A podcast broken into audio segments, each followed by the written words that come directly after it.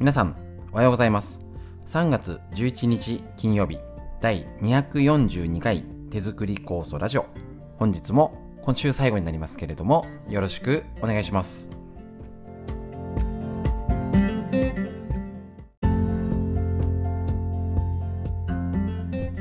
こちら手作り酵素ラジオは埼玉県本庄市にあります芦沢治療院よりお届けいたします。私の母親が手作り酵素を始めて35年ほど経ちましてこちらですね、えっと、北海道帯広市にあります十勝金星社川村文夫先生にご指導をいただきまして、えっと、こちらですねあの酵素作り仕込み会だったり勉強会やってたんですけれどもコロナの影響でだいぶねいろいろができなかできなくなったりとか形を変えて今オンラインっていうことに力を入れて挑戦中でございます。で、えっと、こちら、耳から聞くラジオ。これだとね、結構仕事しながら、家事しながら聞けるということで、気楽にね、あの、聞きやすいので、大変好評いただいておりますので、ぜひ皆さんね、えっと今週最後になりますけど、よろしくお願いします。フリーのお話と、みんな必要、脳にいいこと、脳のことね、今週ちょっとイレギュラーでお伝えしてますけど、えっと、みんな知りたい東洋医学の知恵。というラインナップで今日もお届けいたしますので、ぜひぜひ手作り酵素ですね、これから作る時期になりますけれども、えーと、しっかり作った後のやつですね、体が酵素が発揮できる体作り、こちらを勉強できたらと思いますので、一緒に勉強していきましょう。今日もよろしくお願いします。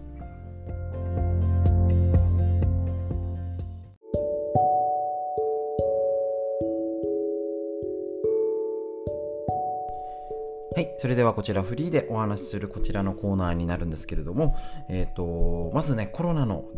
えーと、確認だけ先にして、なんか随分減ってきたじゃん、5000人に月曜日なったって思ったら、なんか8900人、水曜日が1万人、今日も、えーと、昨日木曜日も1万人、なんでしょう、このダラダラな感じ。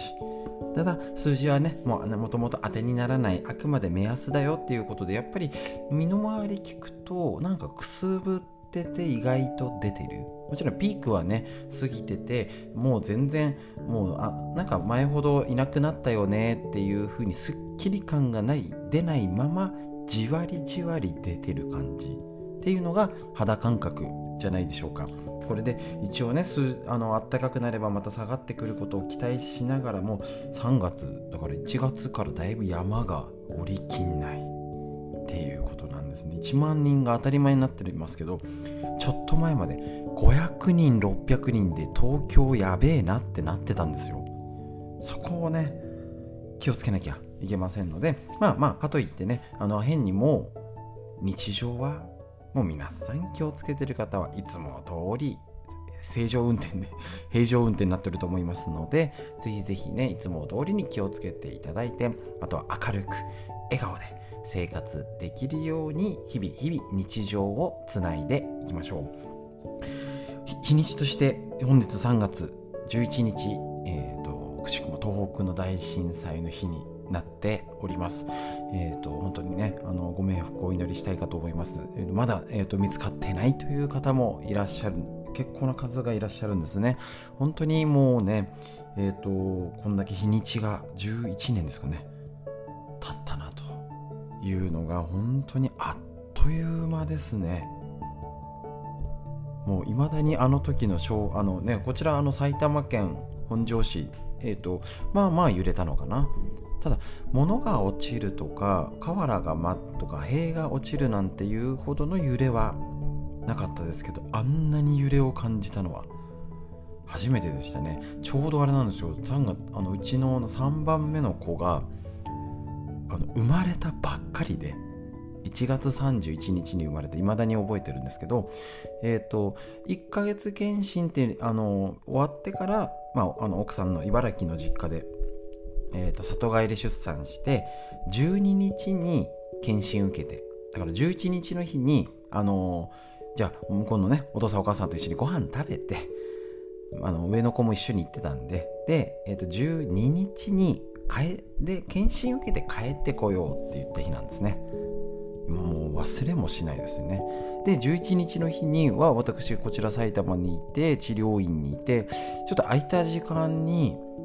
まだ夕方出る時間が早いけどちょっと荷物だけささっと準備しちゃおうかなってなんかふと思ってあの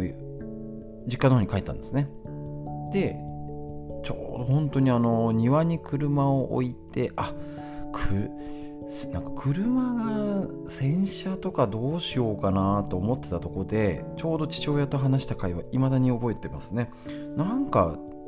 どうする？そういう迎えの行く日ぐらいちょっと綺麗にした方がいいんかね？みたいな。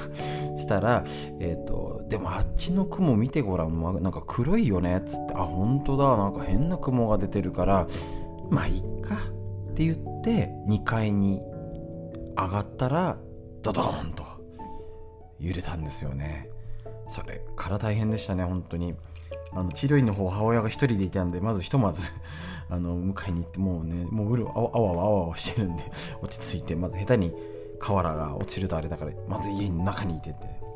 揺れは大丈夫だからっていうんで確認してあの時もう夕方ね津波の映像を見た時本当に衝撃的でしたね。で、えーと、もう時間を繰り上げてとにかく1回だけすぐ電話はつながったんですね奥さんに。で繋がんなかった。もうそれ以降はもう繋がんなかったですね。で家出た時もだからいつもなら1時間半ぐらいで着く。茨城といっても沿岸沿いではないんでまだね。あれでしたけど内陸なんですけれども1時間半で着くのが3時間以上かかりましたね。もうだって途中で夕方ぐらいに俺なんかおかしいなと思ったらあの停電してたんですよ。ラジオは聞きながら行ったんで埼玉県内で停電もありますよって言ったけどそんなにすごい揺れてないじゃんと思ったんですけど途中からもう停電になっててあれ気づかないんですね。夕方まだ真っ暗くなってないしあの1個ねあのー、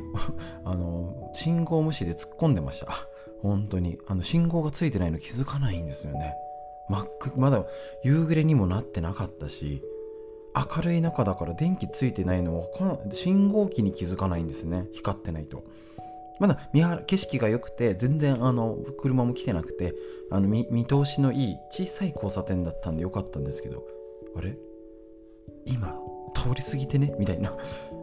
覚えてます。覚えてるもんですね。今本当に思い出しながらお話ししてるんですけど。そうするともうねコンビニあの要はだんだん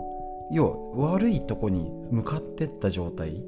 なんであれ？停電してる。あれ？コンビニ開いてない。であのその時にセブンが自家発電持っててね。セブン開いてたんですよ。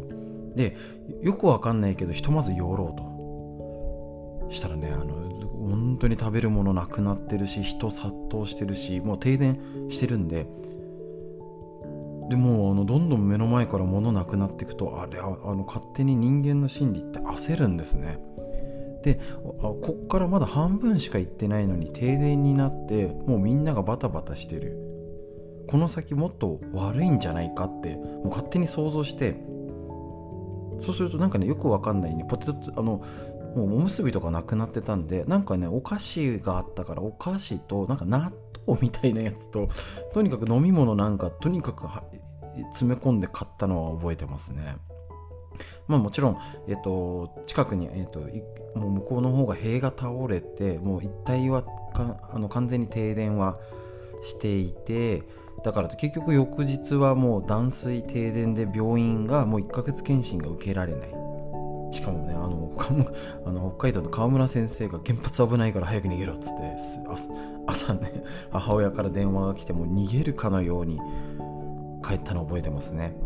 でその時のえーと、もうねあの散々川村先生からだったり母親の方だったりそのやっぱりそういうこと今もう災害大国日本にいるんでもう母親の備蓄もバッチし水もある食べ物もある。ただ子供のねおむつはさすがにそんなね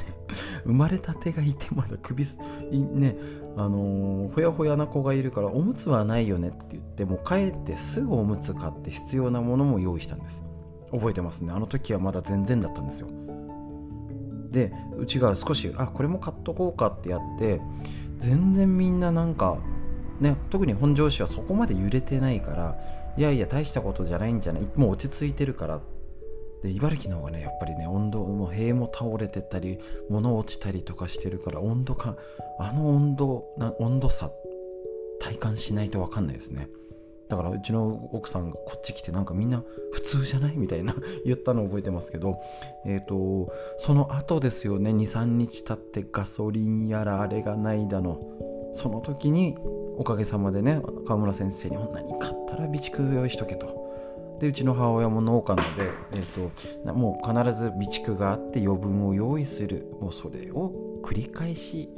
毎年何かあった時のために何かなくてよかったねっていうある意味無駄骨をずっと生活に染みついていたので、えーと、みんなが焦ってる頃に平気あの普通に一人でビールを買ってあなんか周りパンパンに カゴパンパンにしてるってうち俺だけ一人ビール持って並んでるのがすごい異常な雰囲気になってたのがなんだか恥ずかしいんだかよくわかんない感じでね覚えてますけどや本当にあの時をもうこんだけ経ってあそううちの子その5年生になりました。はい。だからあのそのうちの子の年が震災の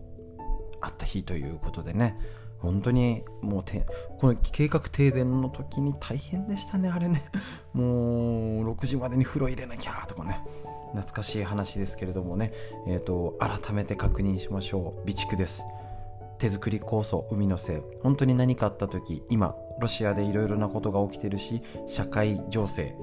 えーと地震とかね災害大国日本にいます。備蓄をとにかく確認しましょう。今ね、家族が何かあっても2週間ぐらいは平気でいられるように備蓄ですね。手作り酵素海のせい余分がありますでしょうか、えーと、何かあった時遅れないんですね海のせいもね。あのもうローリングストックってことで慣れてきたかと思います。え、ー、ともうねあの初めての方には全然どう言わないですけどいつも必要な方は余分を必ず買って使ったら買い足す。ね常に1本2本の余分がであの買い足していくっていうのがやっぱり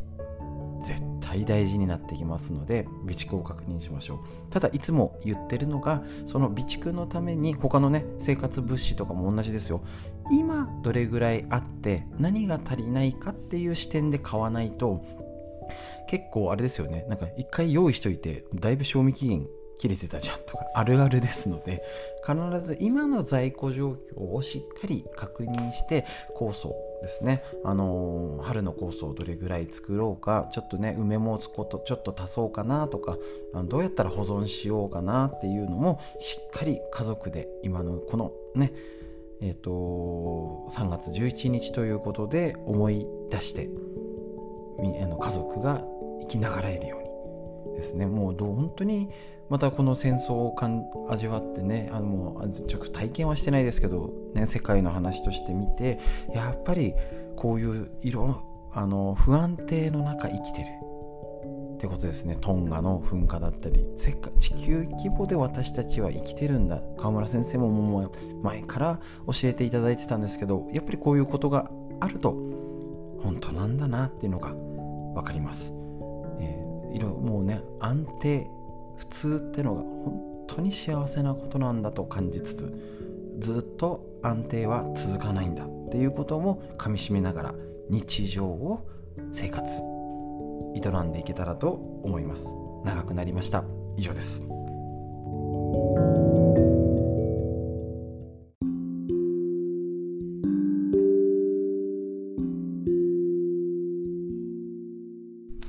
はい続いて脳について。えー、とこちらね今週はちょっと変則でお伝えしております。今日の参考本。本当に必要なゆるスクワットとかかと落としということで信州大学の整形外科の先生の中村幸夫先生の小学館より出てるこちらの本からご紹介。ねあのー、LINE の入ってる方は動画が届いてると思うんですけれどもゆるスクワットとかかと落とし。もうね夏？あれ？8月からでしたっけ？ずっとやっておりますね。どうでしょうか？これゆるもうねあのー、いつもやってることのぼーっとやってちゃダメですよ。一応話はしてるんですけど確認しましょう。こちらゆるスクワットの嬉しい効果。ね。あのゆるでいいんですね。加齢によって衰える下半身の筋肉を短時間で効率よく鍛えることができる。下半身を鍛えることで基礎代謝が上がり太りにくくなる。嬉しいですね。全身の血液とリンパの流れがアップしむくみにくくなる。腸腰筋お腹のとこ股関節の筋肉ですね。鍛えることができるので腰痛予防になる。誰でもできて簡単だから続けやすい。続かないんですよね。みんな。だからあの5分の動画あれ来るだけであれね本当にやってすごいあのうちなんかサブスクのでねあのあこれいいなって本当に思ったんですけど5分のただ LINE 開いて動画ならすぐ見れる。続けられると。いうことですね。かかと落としの嬉しい効果。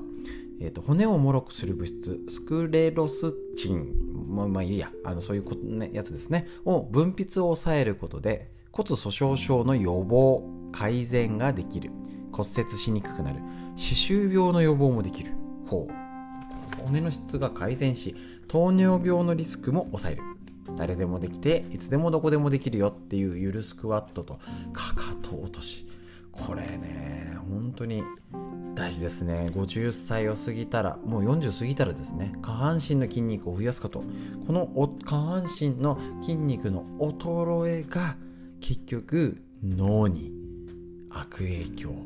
なるんですね。筋力が衰えると寝たきりのリスクが高くなるですね。で筋肉をつけば冷えや腰痛などの悩みも軽減できるしくらはぎ。だかかと落としではふくらはぎ。ここまでがだか要は歩いてもいいんですけど歩くだけだと鍛えるまでならなかったりこのかかと落としのドスンっていう振動。これは骨に間違いなくいいですね。だからいろいろねこのあのあるんですけどあのとにかくこの骨粗しょう症骨粗しょう症対策骨をこす、ね、スカスカになって骨折しにくい状態をこのかかと落としをやることであの骨に刺激が起きて体ですね予防になるということでも絶対続ければいいし安心してくださいね。皆さんあのもう続けてる方はこういうのにいいっていうことですね。認知症予防にもなるし糖尿病対策にもなるし、えーと、骨粗しょう症対策をもう毎日のようにできてるっていうことなんです。今ね、かかと落としゆるスクワットと、えっと、腸内環境のやつを組み合わせてやってるので、毎日じゃなくてもいいいいんですけど、例えば腸のやつを5分やった時は、その前の5分の動画で、で、かかと落としとかや、ゆるスクワットやってみたり、例えば、えっと、トリガーなんとかだっけな、例えば、洗面所に行ったらかかと落とし10回しよう。ですね。トイレに行く時にゆるスクワット10回しよう。行く前じゃん。あの、あの間に合わないとこもあるんでね。トイレ行ってきたらゆるスクワット10回しようとかっていう風に、動作の日常のきっかけにすると、あの続きやすいですね。ですね。なのでね、これ、とにかくもう足腰丈夫。じゃないと体も脳も衰えるの間違いないです。50歳からってあるけど本当40からですね。あのおかげさまで私があの一番やっておりますのでねあのあの一番や間違いなくやらせていただいているので、えーと体の調子が良くなってるというね素晴らしいです。これ絶対ね、あのー、腎臓系とかにもいいし、えーと、トイレおしっこのトラブルとかでねやってる方もあの。夜ね、あのー、起きるのが減ったなんて方もいらっしゃるのでぜひぜひ体のため脳のためもちろんこれボケないためにだはもちろん働き盛り40代50代やばいですよ。今運動不足ですからぜひぜひねやってみてください。ということで、えーと脳のにいいこと以上です。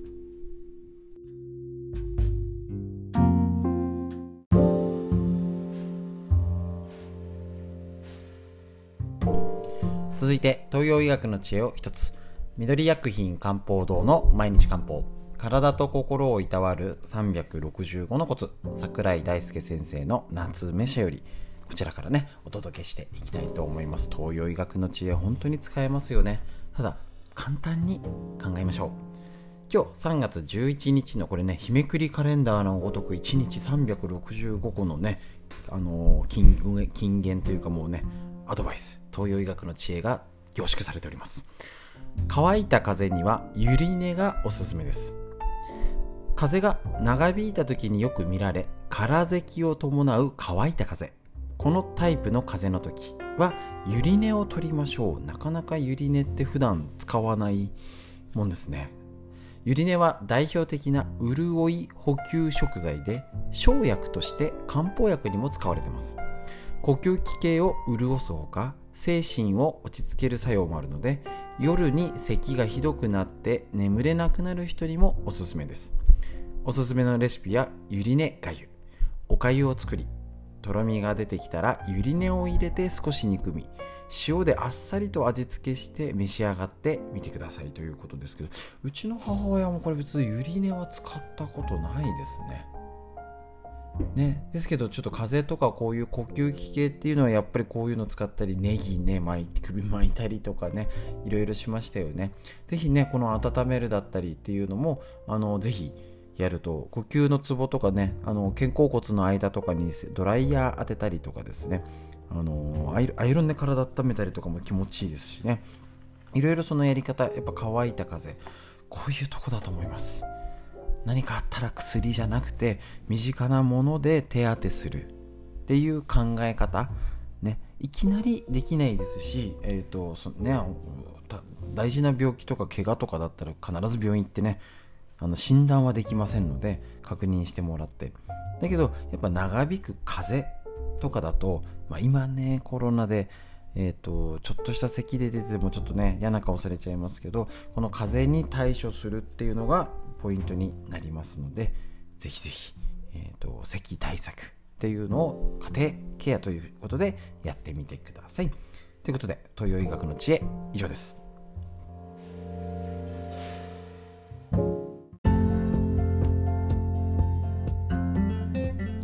はい、ということで以上になります。3月11日ということで、ついついなんか長々とおしゃべりしちゃいましたけれどもね、ぜひね、えっ、ー、と、教訓にしてこれからに生かすのが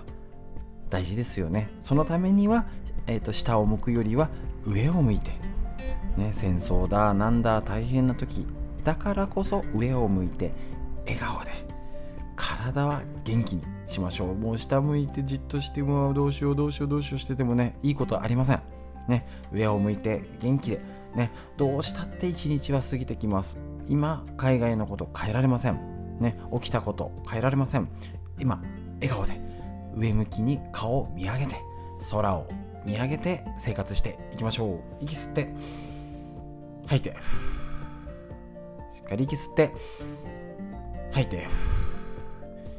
素敵な一日がスタートいたしました。皆さんにとってより良い一日より良い週末をお過ごしください。ありがとうございました。